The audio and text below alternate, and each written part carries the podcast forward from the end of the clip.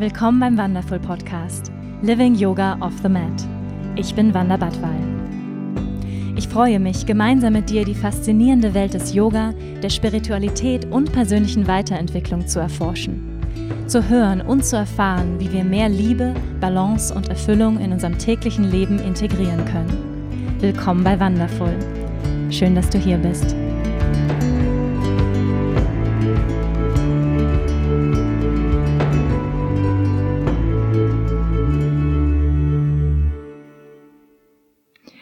Hallo ihr Lieben und herzlich willkommen.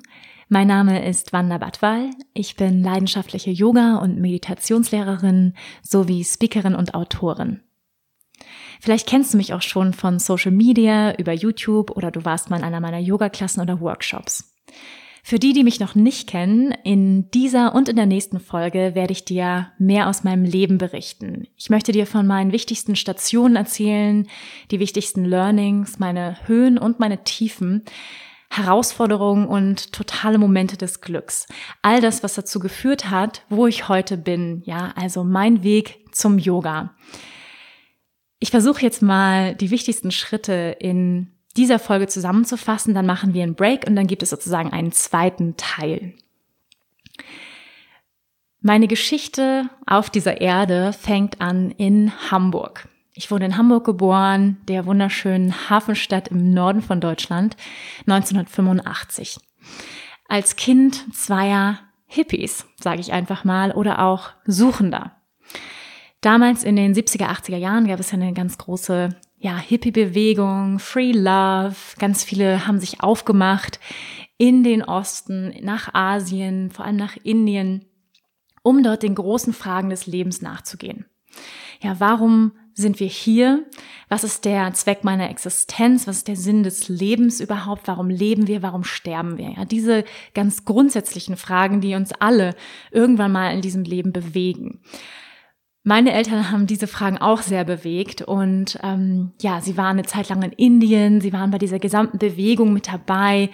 Ähm, sie waren eine Zeit lang, haben sie im Ashram gelebt, bei Osho, vielleicht sagt es dem einen oder anderen von euch was. Ähm, die haben sich wirklich viel mit sich selbst auseinandergesetzt. Meine Mutter hat ganz, ganz viel Bücher gelesen mm, und ja, haben sich einfach für sich selbst und auch die menschliche Existenz interessiert. Ja, also all diese wichtigen Fragen ähm, wollten wirklich nach innen schauen und, und verstehen, ja, verstehen, wer sie wirklich sind. Und ähm, in dieser Zeit haben meine Eltern sich kennengelernt und ähm, haben dann gemeinsam einen Buchladen eröffnet in Hamburg. Mandala hieß der. Und da gab es ganz viele wundervolle Bücher, Bücher für persönliche Weiterentwicklung, Psychologie, ähm, Spiritualität, Esoterik. Es gab wunderschöne Kristalle und Räucherstäbchen. Ich bin manchmal ein bisschen traurig, dass wir diesen Buchladen nicht mehr haben. Ich wäre da der beste Kunde, glaube ich.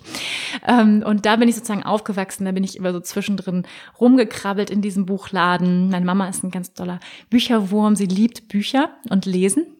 Mein Papa liebt auch Lesen und Bücher. Er ähm, ist Doktorprofessor der Psychologie, hat sich also sein ganzes Leben ja der menschlichen Existenz verschrieben, kann man so, so sagen, ja, dem, dem Verstehen der menschlichen Spezies, warum wir tun, was wir tun, warum wir leiden, warum wir Leid kreieren, warum der Mensch, ja, sich verhält, wie er sich verhält.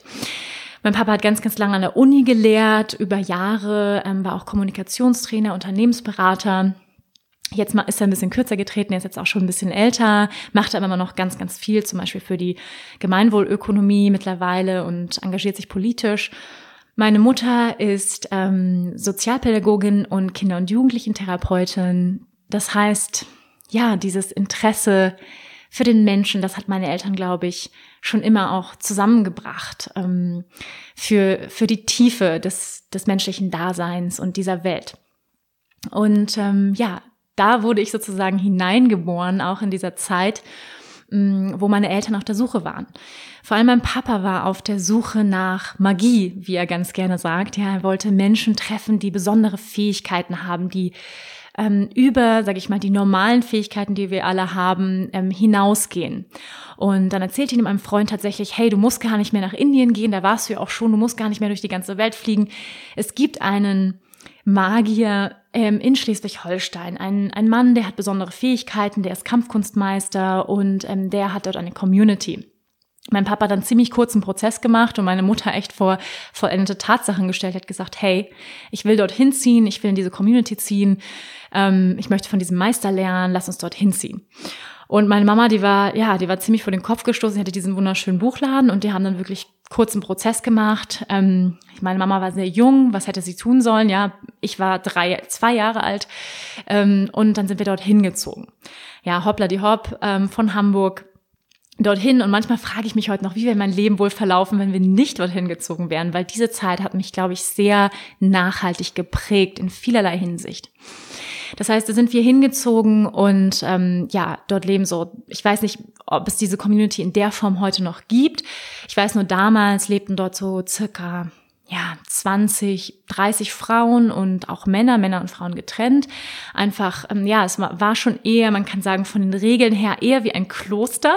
Ja, also das heißt, ähm, einfach kein, kein Kontakt zwischen Männern und Frauen, weil es wirklich um diese Kampfkunst geht, ja, und um eine höhere Fähigkeit, die die Menschen dort auch erlangen wollen und eine alternative Lebensform.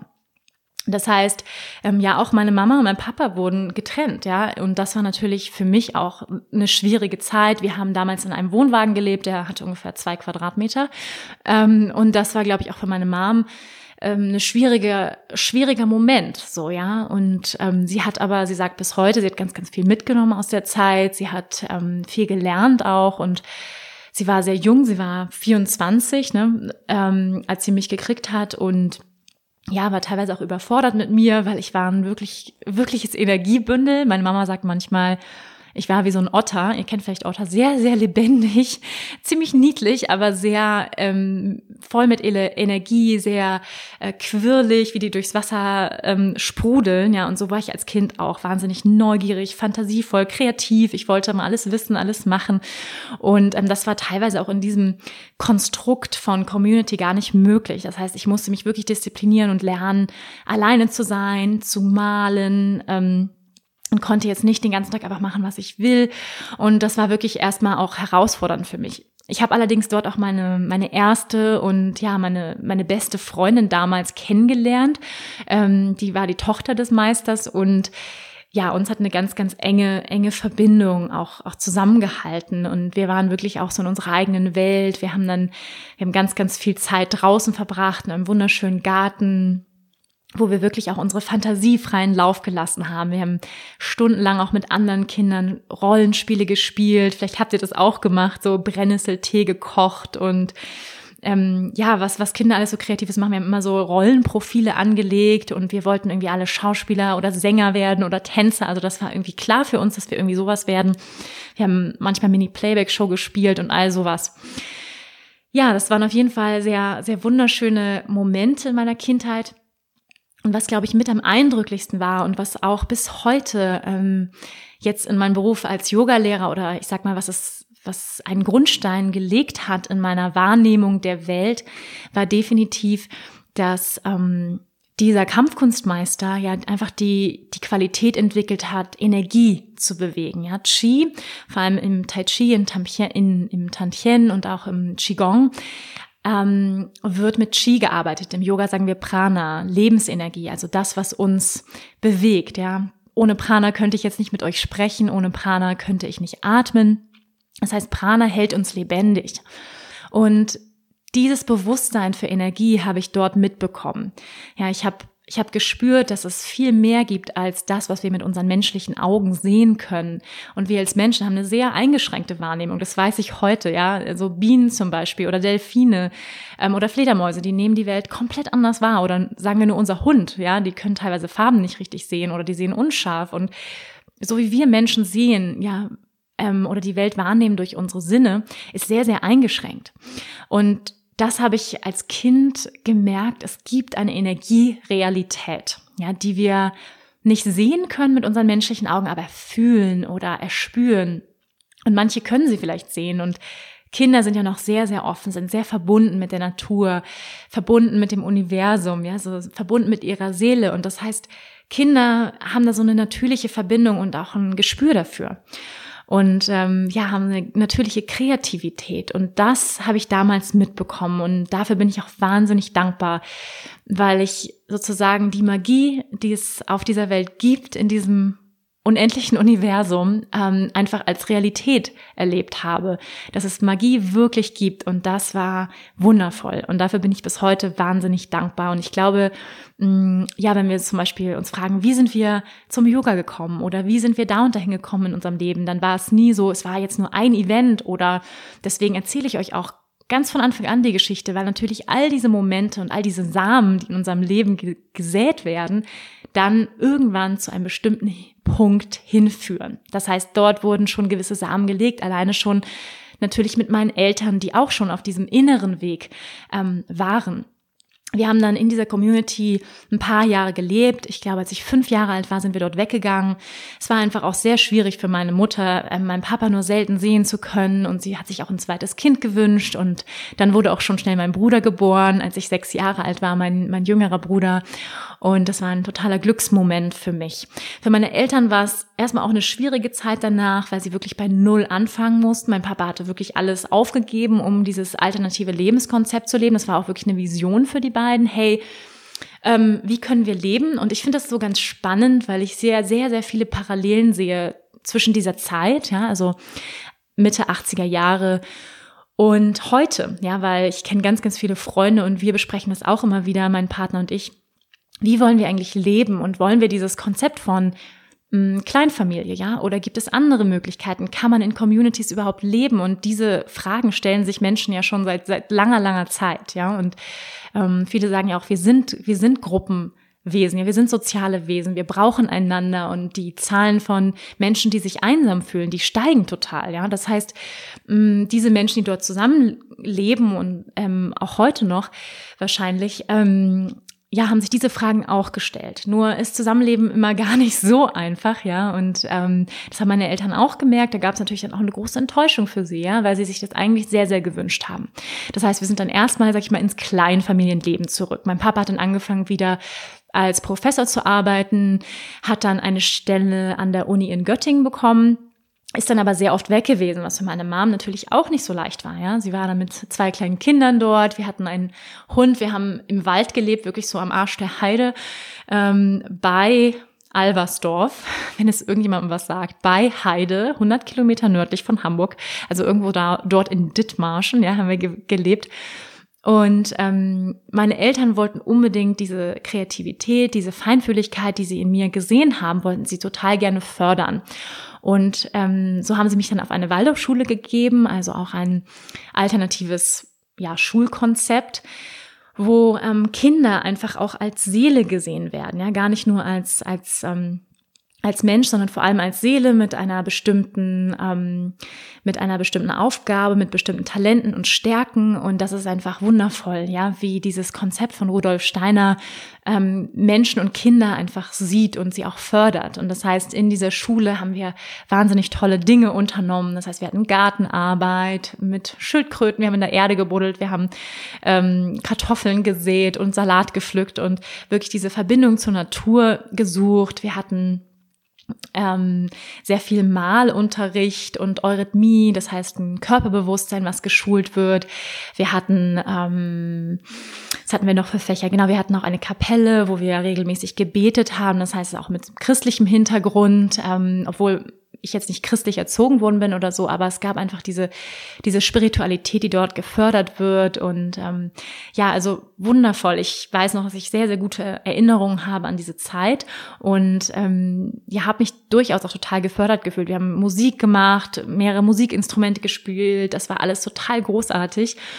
Also ich habe mich total gesehen gefühlt auch in meiner, in meiner Qualität oder ähm, in dem, was ich mitgebracht habe, so als, als Kind. Ähm, allerdings gab es immer wieder Schwierigkeiten in der Schule. Es gab irgendwelche Intrigen im Lehrerkollegium und irgendwelche Lehrer wurden gemobbt und dann haben meine Eltern mich wieder von der Schule runtergenommen. Dann wurde ich auf eine neue Waldorfschule eingeschult. Da war es dann aber irgendwie nach einem Jahr auch nicht mehr gut. Und dann bin ich schlussendlich auf eine reguläre Schule, also Grundschule gekommen. Da war ich dann in der dritten Klasse. Und das war echt so ein Bruch für mich, da erinnere ich mich gut dran, ähm, weil ich natürlich vorher Lernen ganz anders wahrgenommen oder ganz anders gelernt habe. Ja, wie man lernen kann durch Malen, durch Kreativität und Fantasie und in der Verbindung mit der Natur und mh, mm, Und plötzlich gab es so ganz strikte Noten und ein Füller und Karos und ich muss jetzt in diese Linie schreiben und das war alles sehr viel strukturierter und, und geregelter und ich weiß noch, dass ich ab dem Zeitpunkt, ich war vorher eigentlich sehr selbstbewusst und, und bin gut klargekommen in der Schule, aber ab dem Zeitpunkt war ich Außenseiterin. Ich war dann zum Glück, was gut war, war, ich war dann mit meiner mit meiner Freundin in einer Klasse und wir waren dann aber gemeinsam Außenseiter. Ich war auch plötzlich einen Kopf größer als alle anderen. Ähm, ich war irgendwie anders. Ich hieß Wanda ähm, und, und Wanda war dann irgendwie auch ein komischer Name für viele und ja, ich wurde dann auch irgendwie ab dem Zeitpunkt viel gehänselt. Also ich erinnere mich noch an so schöne Sprüche wie äh, Wander der Wandschrank, Wander, du musst mal wandern gehen, äh, Wander der Wanderbra, Wander der Walfisch und und so weiter. Also das war dann das ab dem Zeitpunkt, wo die Schulzeit wirklich hart für mich. Ich habe in Mathe komplett abgeschaltet, also wirklich gar nichts mehr, äh, da gar nicht mehr zugehört, weil ich das Gefühl hatte, das das raff ich gar nicht mehr. Ähm, ja, und ich dann, ich glaube, in der vierten Klasse habe ich dann sogar auch schon meine Tage gekriegt, also irgendwie mit neun oder zehn, also sehr früh obwohl ich glaube, dass, dass viele Mädels, ja, vielleicht auch einige von euch, die jetzt zuhören, äh, früh ähm, entwickelt waren, ihre Tage bekommen haben. Und ich weiß nicht, wie es euch ging, aber für mich war das total schwierig. Ja, weil ich einfach merkte, wow, ich bin noch gar nicht so richtig Frau. Und, ähm, und das war natürlich dann auch nochmal so ein Punkt, wo ich dann irgendwie im Schulsport nicht mitgemacht habe oder hatte schon Brüste und dann ja, hast du dir dann Sprüche angehört wie, ähm, ha, sie hat den Ball nur mit ihren Titten gefangen und ähm, das war natürlich wahnsinnig schmerzhaft. Also ich weiß, dass ich mich geschämt habe und, und immer unsicherer wurde. Also die Unsicherheit und, und der Scham war irgendwie da über meinen eigenen Körper, über ähm, ja einfach so, wie ich auch war, weil ich habe mich schon auch anders gefühlt, ja. Also äh, auf der Waldorfschule, sag ich mal, ist das anders sein, das wird dort akzeptiert. Wir hatten dort auch Behinderte in der Klasse, ja, also geistig oder ähm, teilweise auch körperlich Behinderte. Das heißt, das ist ein ganz anderer Blick so auf den Mensch. Und das war dann für mich ähm, ja einfach sehr schwierig ab dem Zeitpunkt dann. Ich bin dann ähm, auf eine reguläre Schule gekommen, also Gymnasium ähm, wirklich so alteingesessenes Gymnasium in Heide, das wäre ein Heisenberg-Gymnasium. Und das war damals wirklich noch total strikt. Also man kann sich vorstellen, so kurz nach Rohrstock, ja, also wirklich so in die Ecke und Strafe, ja, Strafe absitzen oder ne, wenn der Lehrer in die Klasse gekommen ist, alle aufgestanden, guten Morgen, Herr Lehrer, und dann so, okay, setzen, Zettel raus, Vokabeltest, ja, und äh, Sätzen sechs, ja, so, also diese, dieser Ton herrscht dort an der Schule. Und das war alles andere als jetzt, sag ich mal, so, wo ich richtig Bock drauf hatte, ja, also ähm, es war wirklich ähm, herausfordernd für mich und, und vor allem auch dann mit dieser ganzen Pubertätszeit, die dann anfing, die, glaube ich, für niemanden wirklich leicht ist und dann hatte ich großes Glück, weil es gab wirklich wahnsinnig engagierte Lehrer dort an der Schule und ich bin ihnen bis heute sehr, sehr dankbar. Also wenn die Lehrer das hören, vielleicht diesen Podcast, ähm, die Musiklehrer, Deutschlehrer, die ein Musical-Projekt ins Leben gerufen haben. Also die wirklich engagiert gesagt haben, hey, wir machen ein richtig professionelles Musical-Projekt mit Liveband, mit Bühnenbildner-Team, mit richtigem Casting, mit ähm, Gesangsunterricht, mit Tanzunterricht und wir bauen hier ein richtiges Musical mit 100 Leuten auf. Also richtig, richtig cool. Es gab ein Unterstufen-Musical, ein Oberstufen-Musical und das war dann einmal die Woche und das war dann irgendwie, ich glaube, jeden Mittwochabend irgendwie von, ähm, also nach der Schule bis abends, irgendwie vier, fünf Stunden ging das und man konnte sich einteilen in verschiedene Gruppen, man konnte sich bewerben, richtig für, für Rollen und Hauptrollen und es gab dann richtigen professionellen Casting-Prozess und ähm, ja, da bin ich auch direkt rein und habe dann tatsächlich die Hauptrolle bekommen und zwar war das Jasmin in dem Musical Aladdin, ja, den ist ja dieser, dieser wunderschöne Disney-Film. Und ähm, ja, ab dem Zeitpunkt war es eigentlich für mich klar, ich will Musical-Darstellerin werden. Es war absolut klar für mich, hey, das ist mein absoluter Traum. Den ganzen Tag singen, den ganzen Tag tanzen und spielen. Und ich habe mich da absolut in meinem Element gefühlt. All das, was ich als Kind auch schon gemacht habe, im Garten mit meinen Freundinnen, ähm, sozusagen dann auf der Bühne und so richtig professionell. Und da habe ich so das Gefühl gehabt, hey, das, das ist es so, das ist es für den Rest meines Lebens. Also da habe ich eigentlich, da war ich zehn Jahre alt, ähm, entschieden, und gesagt, ich werde Musical-Darstellerin. Das ist mein Traum und das ist jetzt klar. So und ich habe da wunderschöne Momente erlebt mit Seifenblasen und ich hatte ganz lange Haare. Meine Mama hat mir ein ganz tolles Kostüm genäht für die Jasmin und ich habe mich natürlich auch in den Aladdin verliebt, ist ja klar. Ähm, und ich hatte irgendwie das Gefühl, da darf ich dann auch so, ja, ich war sehr weit entwickelt. Also manchmal sage ich, habe ich das Gefühl, wenn ich Fotos angucke, ich sah eigentlich aus wie heute. Also ich hatte irgendwie Körbchen, Körbchengröße 75b damals, ähm, irgendwie mit 10. Ja, das war, und aber da durfte ich das dann halt, ja. So als Jasmin durfte man dann ja halt irgendwie ähm, schon ein bisschen Busen haben und da war das dann irgendwie cool.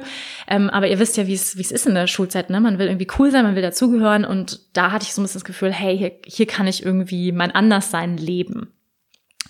Und ähm, ja, das hat mir ganz viel Spaß gemacht. Ich habe dann wirklich jedes Jahr mitgemacht bei den Musicals und das hat mich auch total durch die Schulzeit getragen, muss ich sagen, weil wie gesagt, die Lehrer waren super streng. Es waren ganz äh, strenge altmodische Verhältnisse teilweise und ähm, ja, also in der Schule äh, ging es mir, sag ich mal, was sehr herausfordernd für mich und ähm, habe dort wirklich so auch meine Auseinandersetzung gehabt mit den Lehrern. Aber das, das Musical hat mir wirklich so die Kraft gegeben und ähm, und dann ging es weiter, so, ich sag mal so siebte, achte Klasse. Ähm, und ich habe mich trotzdem immer so ein bisschen, wie soll ich sagen, ich habe mich, ich war nie wirklich selbstbewusst oder richtig, ähm, ich, da war trotzdem immer so, so ein Gefühl von ah, Scham oder ähm, ich habe mich schon unsicher gefühlt. Ich habe auch oft viel Zeit alleine verbracht, das, da erinnere ich mich noch dran und, und reflektiert und hatte immer so das Gefühl, ich gehöre eigentlich nie so richtig dazu in den Klicken, ich bin irgendwie anders. Also irgendwie hatte ich nicht so richtig das Selbstbewusstsein.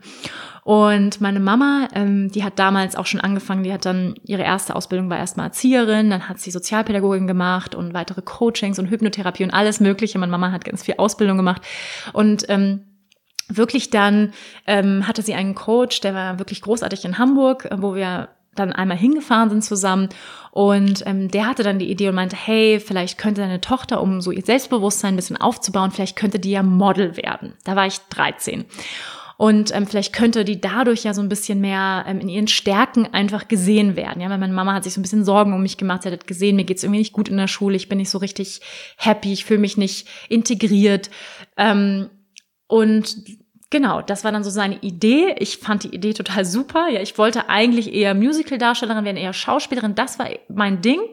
Aber ich dachte so, hey, ähm, das ist ja gar nicht so weit weg. Man spielt dort ja auch Rollen und man geht in unterschiedliche ähm, Emotionen rein. Ja, das, das, Emo also Emotionen leben zu dürfen. Ich glaube, das war vielleicht auch einer der wichtigsten Gründe für mich, warum ich ähm, auch diesen Traum hatte, ja, mich ausleben zu dürfen. Ja, wie gesagt, ich war ein sehr lebendiges, neugieriges Kind, sensibel, emotional und ich wollte einfach meine Emotionen leben dürfen und das darf man eben auf der Bühne, ja, und, und man darf dort alles sein, man darf wütend sein, traurig sein, frustriert sein, lustig ähm, und alles, ja, und, und das fand ich halt so reizvoll, auch diese Freiheit zu haben, sich ausdrücken zu dürfen.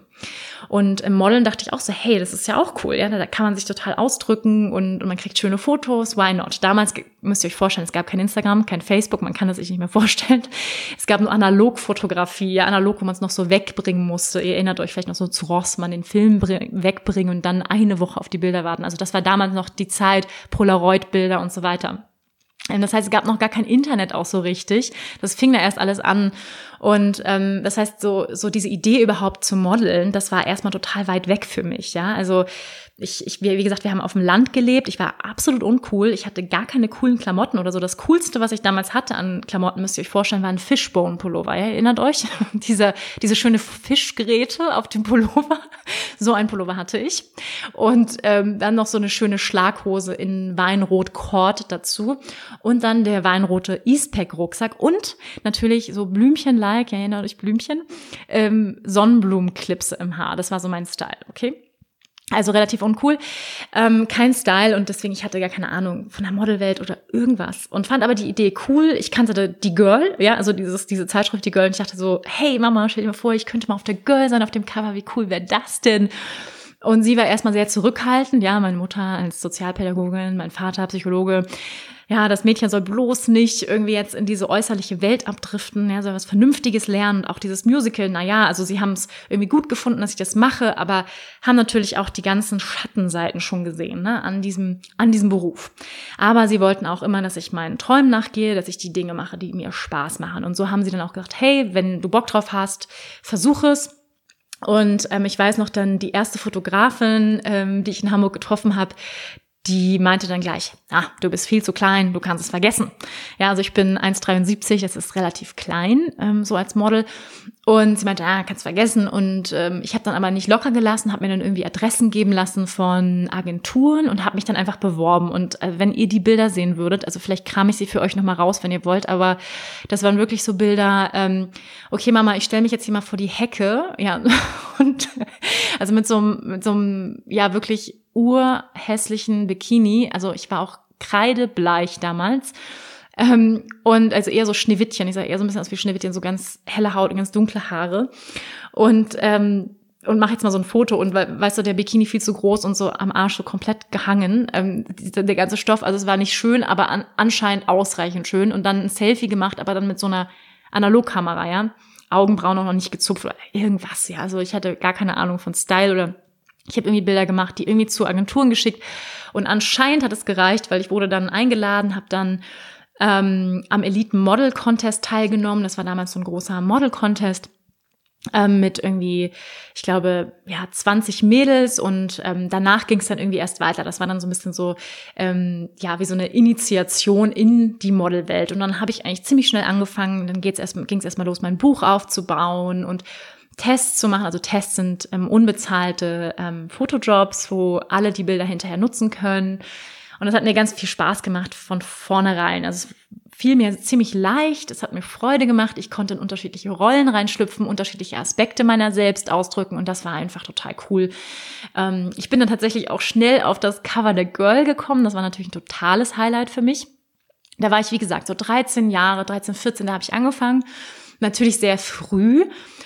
Und ähm, es hat mir total Freude gemacht. Das heißt wirklich auch, ein Teil ist auch wirklich aufgegangen von diesem Plan, ja, von dem Freund meiner Mama, ähm, der Coach ist und gesagt hat, hey, man, das Selbstbewusstsein wird gestärkt und das war auch ein bisschen so. Auf der anderen Seite, was auch damit kam, war, dass ich, wenn ich das dann in der Schule erzählt habe, ja, wie soll ich sagen, die Mädels nicht unbedingt super darauf reagiert haben. Ja, also da fing es dann gleich an mit Neid und mit irgendwelchen Lästereien und Geschichten, die über mich erzählt wurden. Und das war irgendwie nicht so cool. Also ich habe dann gleich gemerkt, so in der achten Klasse, hm, das ist vielleicht doch nicht so cool, wenn ich das erzähle. Ich habe mich natürlich mega darüber gefreut, aber ich habe dann auch manchmal gefehlt in der Schule. Ich habe dann in meinen Ferien war ich jedes Mal in Hamburg, habe ganz viel Castings gemacht, mich vorgestellt bei den Verlagen und Agenturen und ähm, Fotografen und bin ganz viel durch die Gegend gerannt. Ihr müsst euch vorstellen, damals, es hieß Go See, ja, also Go and See. Und da ist man durch die Stadt gerannt mit einem, mit einer Fotomappe unterm Arm. Ich habe die irgendwo noch. Und die wog ungefähr ungelogen drei bis vier Kilo, diese Mappe. Da waren alle Bilder ausgedruckt drin, Setkarten von dir. Und es gab ja noch nicht sowas wie digitale Setkarten oder digitale Fotos. Das gab es alles nicht, muss man sich wirklich mal vorstellen. Ne? Und ich weiß noch, es hat wehgetan. In meiner Schulter ist immer noch dieser Riemen eingeschnitten von diesem Buch mit der Wasserflasche drin. Dann immer die High Heels rein, Turnschuhe an und dann sind die ganzen Models immer, also in Hamburg in den Sommerferien durch die Stadt gepilgert und dann bei diesen ganzen Castings und, und Fotografen gesessen und dann stellst du dich kurz vor, sagst, wie du heißt, dann machen die ein Polaroid und auf Wiedersehen. Also das habe ich immer, so habe ich meine Sommerferien dann verbracht oft. Ähm, und das, das hat viel Spaß gemacht. Also es fiel mir leicht und ich konnte natürlich einfach früh eigenes Geld verdienen, was mega, mega cool war. Und ich konnte ähm, mir eine gewisse Freiheit irgendwie schon, schon damit ermöglichen. Und es, ich glaube auch, es hat meinen Horizont unfassbar erweitert. Also ich konnte mh, mm, ja auch Englisch sprechen, schon mit Leuten und habe Menschen aus der ganzen Welt kennengelernt und internationale Models und Fotografen. Und das war einfach irgendwie wirklich cool daran. Ähm, dann sind wir umgezogen. Das war im Millennium, also 2000, wir umgezogen nach Göttingen, also da, wo mein Vater schon die ganze Zeit gearbeitet hatte. Meine Eltern waren es auch leid mit der Fernbeziehung, immer hin und her. Mein Papa ist immer gependelt. Ähm, und dann sind wir nach Göttingen gezogen. Da wurde ich dann eingeschult in die neunte Klasse, also wieder ein Schulwechsel. Und ähm, ich muss sagen, diese Schulwechsel waren für mich niemals gut und wirklich hart, weil man immer neu anfängt. Ja, ihr kennt das ja. Es gibt schon gewisse Gruppen, es gibt schon Freundschaften, die seit Jahren bestehen und du kommst immer in was Neues rein, neues Konstrukt. Und ähm, da hatte ich mir dann vorgenommen, ich erzähle nichts vom Modeln, ja, ich, ich fange ganz neu an, Clean Sheet. Ich hatte mir sogar überlegt, meinen Zweitnamen dort anzunehmen. Ich heiße mit Zweitnamen Larissa. Ähm, damit ich nicht gehänselt werde mit Wander und Wander, lass mal wandern gehen und Wanderbra und all das. Und dann habe ich gedacht, nee, okay, ich heiße einfach Wanda, ich, ich stehe dazu und ähm, habe mich dann auch vorgestellt in der Klasse Ähm, und es ging aber direkt weiter los. Also ich war eigentlich vom ersten Tag an wieder Außenseiterin. Also das war so ein bisschen die Rolle, die ich während meiner gesamten Schulzeit, also es hat sich dann in der Oberstufe verändert, aber die gesamte Schulzeit eingenommen habe und äh, mich irgendwie auch so in diese Rolle ja, irgendwie habe ich mich da auch eingefunden oder abgefunden mit dieser Rolle. Ja, irgendwie so, ja, ich bin anders, ich bin Außenseiter, ich bin die komische Wanda so ein bisschen, die irgendwie anders ist. Und ähm, habe mich dann da in dieser Klasse ähm, ja irgendwie versucht einzufinden, aber es war eine wirklich ähm, heftige Dynamik dort am Start. Ich weiß nicht, ob ihr das kennt. Es gibt ja wirklich so Anführer in Klassen und das war dort auch so, ja. Und es gab eine weibliche Anführerin, die diese Klasse dominiert hat ähm, und dort reingekommen ist und gleich Ansagen gemacht hat und alle, ich hatte das Gefühl, es war so eine Schreckensherrschaft. Das klingt so bescheuert, aber es war wirklich so. Ja, alle hatten total Schiss vor der und die hatte mich natürlich total auf den Kieker, ja. Von, von der ersten Sekunde ähm, kam ich dort an und war gleich so anti-Wander und wehe, jemand hat was mit ihr zu tun und es wurde richtig Stimmung gegen mich gemacht, ja. Also so hart, dass ich ähm, tatsächlich bin morgens manchmal in die Schule gekommen und dann durfte ich mir gleich Sprüche anhören, so, hey, guck mal, wie hässlich die ist, ah, guck mal, die ist ganz schön fett und äh, die ist voll arrogant und so. Ähm, und das war echt so sehr, also das war wirklich schmerzhaft für mich, so so hart, also es war halt krasses Mobbing, ja, was da stattgefunden hat über ein Jahr und bis zu dem Punkt, dass ich wirklich heulend aus der Schule gekommen bin und zu meiner Mama gesagt habe, ich gehe nicht mehr dahin, ich gehe nicht mehr in diese Klasse, so ich ich, ich kann das nicht, so ich werde dort richtig fertig gemacht, so und ähm, fühle mich überhaupt nicht wohl. Also mit den Jungs habe ich mich manchmal ein bisschen besser verstanden, aber alle hatten halt Angst, dass diese diese Anführerin die fertig macht, wenn sie sich mit mir befreunden. Also ich habe echt sehr gelitten darunter. Und dann meinte meine Mom, okay, Wanda, du musst halt irgendwas tun. Du musst äh, mit dem Klassenlehrer reden, du musst mit der Klasse reden. Und das war dann auch ein wichtiger Moment, weil ich habe mich dann wirklich vor die Klasse gestellt und habe gesagt, hey Leute, demnächst ist eine Klassenfahrt und ich will eigentlich nicht mitkommen, weil ich fühle mich so unwohl in dieser Klasse. Ihr, weiß ich nicht, und dann habe ich wirklich auch gesagt, was ist das hier eigentlich? Ihr folgt alle wie so einer Diktatorin hier. Ähm, diesem Mädel und ich finde es total krass und, und niemand will mit mir befreundet sein und ich verstehe das nicht, was hier los ist so. Und ab dem Zeitpunkt hat die total geweint, dieses Mädel, und ähm, ne, weil ich habe es halt deutlich angesprochen, halt auch wirklich ähm, mal gesagt, was hier läuft irgendwie. Und das war total gut, dass ich das gemacht habe. Das war natürlich auch ein krasser Moment, aber ähm, auch ein ganz wichtiger Moment, weil danach hat sich alles verändert. Also die gesamte Dynamik der Klasse, dann sind wir auf Klassenfahrt gefahren. Hm, ich habe die anderen ein bisschen besser kennengelernt, sie haben mich kennengelernt und das war dann irgendwie echt, glaube ich, auch ein wichtiges Learning für mich, weil ich gemerkt habe, wenn wir sagen, was wir fühlen, ja, also wenn wir wirklich sagen, hey, ich, ich leide in dieser Situation, mir geht's nicht gut hier, dass dann die anderen erstmal checken, irgendwie, was ist eigentlich los, ja, und vielleicht vorher gar nicht gemerkt haben, was los ist. Und ich glaube, einige waren einfach auch froh, dass ich das mal angesprochen habe, weil die ja auch gelitten haben unter der Situation. Und dann bin ich sogar mit dem Mädel, wir haben uns dann irgendwie auch versöhnt und dann am Ende war es wirklich so ein bisschen Happy End, ja. Dann bin ich in, also das war dann irgendwie Ende der zehnten Klasse, dann sind wir in die Oberstufe gekommen und ab dem Zeitpunkt war es eigentlich cool für mich. Also Oberstufe habe ich total geliebt, weil ähm, ja, man endlich seine Stärken leben darf und, und einfach die Fächer mehr bewertet werden, wo man einfach gut drin ist. Ja, bei mir war es Englisch, Kunst und Religion habe ich gewählt und ähm, Biologie auf Englisch. Das waren so meine, meine Fächer, die mir total viel Spaß gemacht haben, wo ich gut drin war. Und ab der Zeit hat es mir ganz viel Freude gemacht, in die Schule zu gehen. Dann habe ich mir auch ein Auto gekauft, so eine alte Schrottmühle damals.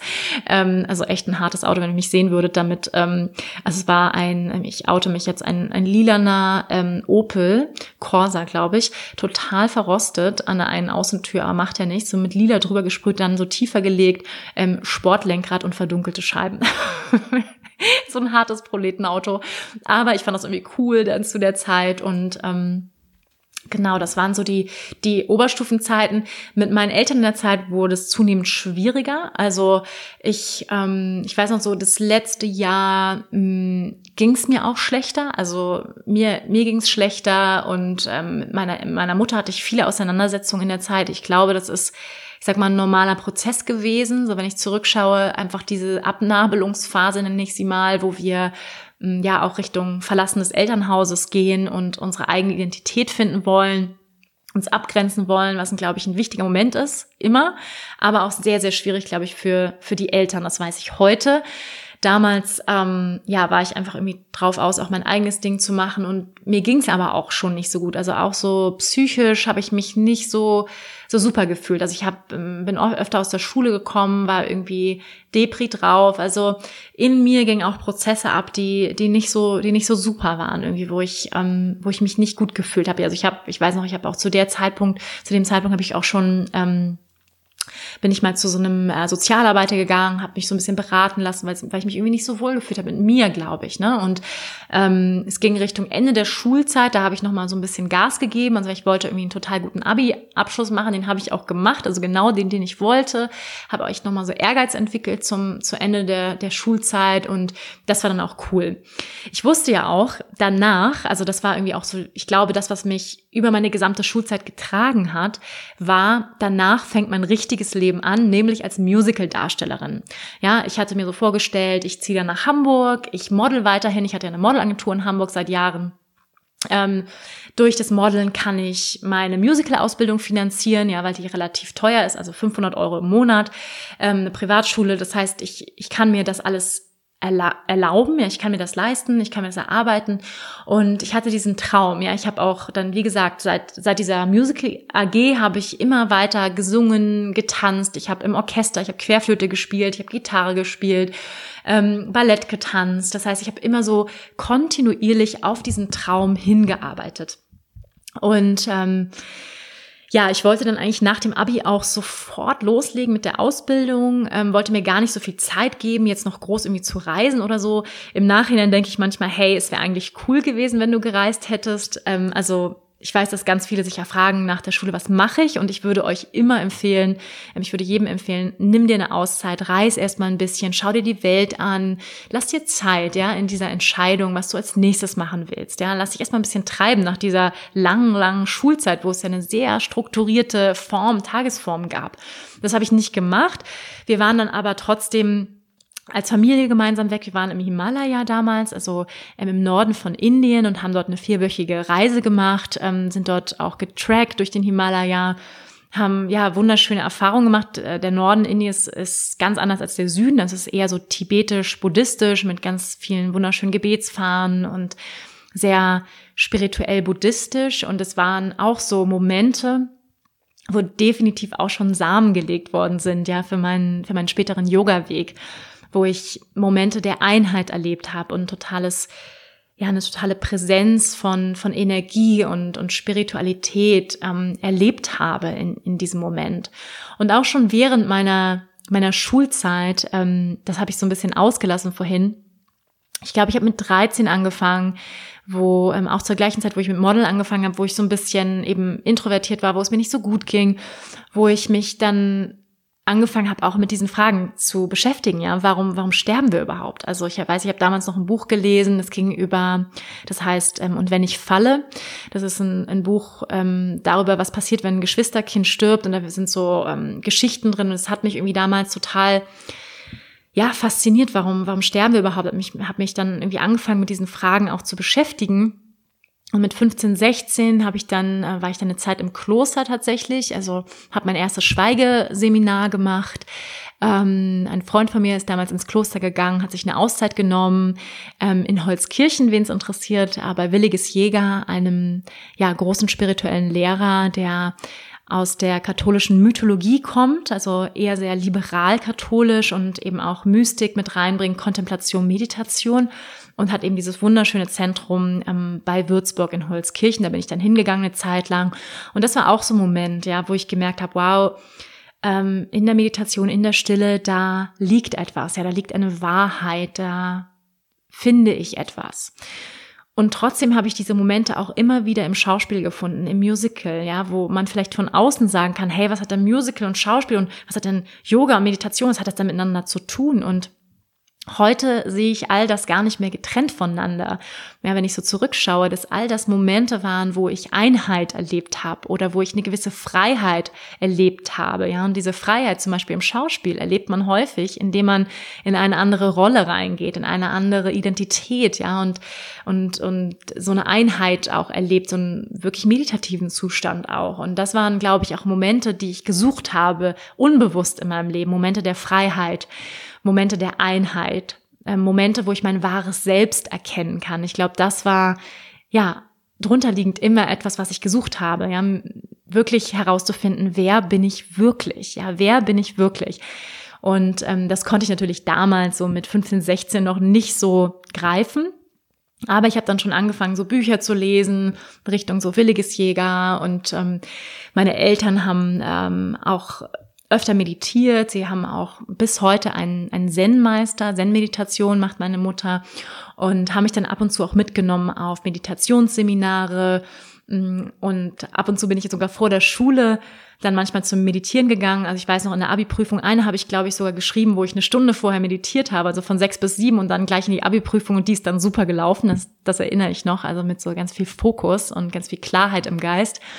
Und das heißt, da gab es immer wieder so Momente, wo ich ja meiner Spiritualität, ähm, sag ich mal ganz ganz konkret in Form von Meditation, Kontemplation Raum gegeben habe. Ich bin auch ähm, einmal auf dem Camino de Santiago gelaufen für zwei Wochen ähm, das war auch definitiv eine spirituelle Erfahrung, würde ich sagen, ähm, sehr meditativ. Und ähm, ja, das waren immer Momente, würde ich sagen, wo immer schon Samen gelegt worden sind für meinen für meinen späteren Weg ähm, als Yogalehrerin, Meditationslehrerin, die ich heute bin. Nochmal zurück zu ähm, der Reise im Himalaya. Das heißt, ich war, wir waren im Himalaya unterwegs. Ich hatte diese Momente, also das, da war ich so 19 Jahre alt, ähm, wo ich mich, mich eins gefühlt habe und wo ich auch dachte, wow, das ist so wundervoll hier. Also eine ganz, ganz besondere Energie. Wer schon mal in Indien war, wird das bestätigen können. Ja, ist ganz, ganz magisch. Und ähm, für mich war trotzdem klar, mein Plan steht. Ja, mein Plan steht ich gehe auf die Musicalschule und dann fängt mein Leben erst so richtig an. Dann wird alles toll, dann wird alles großartig und dann werde ich meinen Traum vom Musical, von der Schauspielerei, vom Singen, vom Tanzen werde ich leben und endlich mein wahres Selbst leben können. Nach vielen Jahren der Schule, wo man ja auch ziemlich viel machen muss, worauf man nicht so Bock hat, ja. Bei mir war es vor allem Mathe, Chemie, ja, das waren so Fächer, die mir sehr schwer gefallen sind. Und, ähm, und endlich geht's richtig los, ja. Und an dieser Stelle würde ich jetzt eine Pause machen. Also, wenn ihr wissen wollt, wie es weitergeht, dann, wie meine Jahre tatsächlich waren auf der Musicalschule in Hamburg, wie es dann weiterging, ja, wo ich dann zu Germany's Next Topmodel gekommen bin, wie ich dann zur Yogalehrerin gekommen bin und all diese weiteren spannenden Geschichten und Momente in meinem Leben erzähle ich euch in der zweiten Folge von Mein Weg zum Yoga. Ich hoffe, die Folge hat dir gefallen. Wenn sie dich inspiriert hat und ähm, ja zum Denken angeregt hat, hinterlass mir gerne einen Com Comment, ja, gerne auch teilen die Folge. Ich freue mich auf jeden Fall total über Feedback, mit euch näher in Kontakt treten zu können. Und dann sehen wir uns in der nächsten Folge. Vielen Dank fürs Einschalten und Zuhören. Wenn dir diese Folge gefallen hat, freue ich mich, wenn du auch nächste Woche wieder mit dabei bist. Finde alle Infos zum Podcast unter www.wanderbadwal.com, Spotify, Apple Podcast oder deiner Lieblings-Podcast-Plattform. Ich freue mich, wenn du mir folgst, den Podcast mit deinen Freunden teilst und eine positive Bewertung dalässt. Denn nur mit deiner Unterstützung kann der Podcast wachsen und so viele Menschen wie möglich inspirieren. Danke, dass du dabei warst. Ich wünsche dir eine wundervolle Zeit und wir hören uns nächste Woche. Namaste.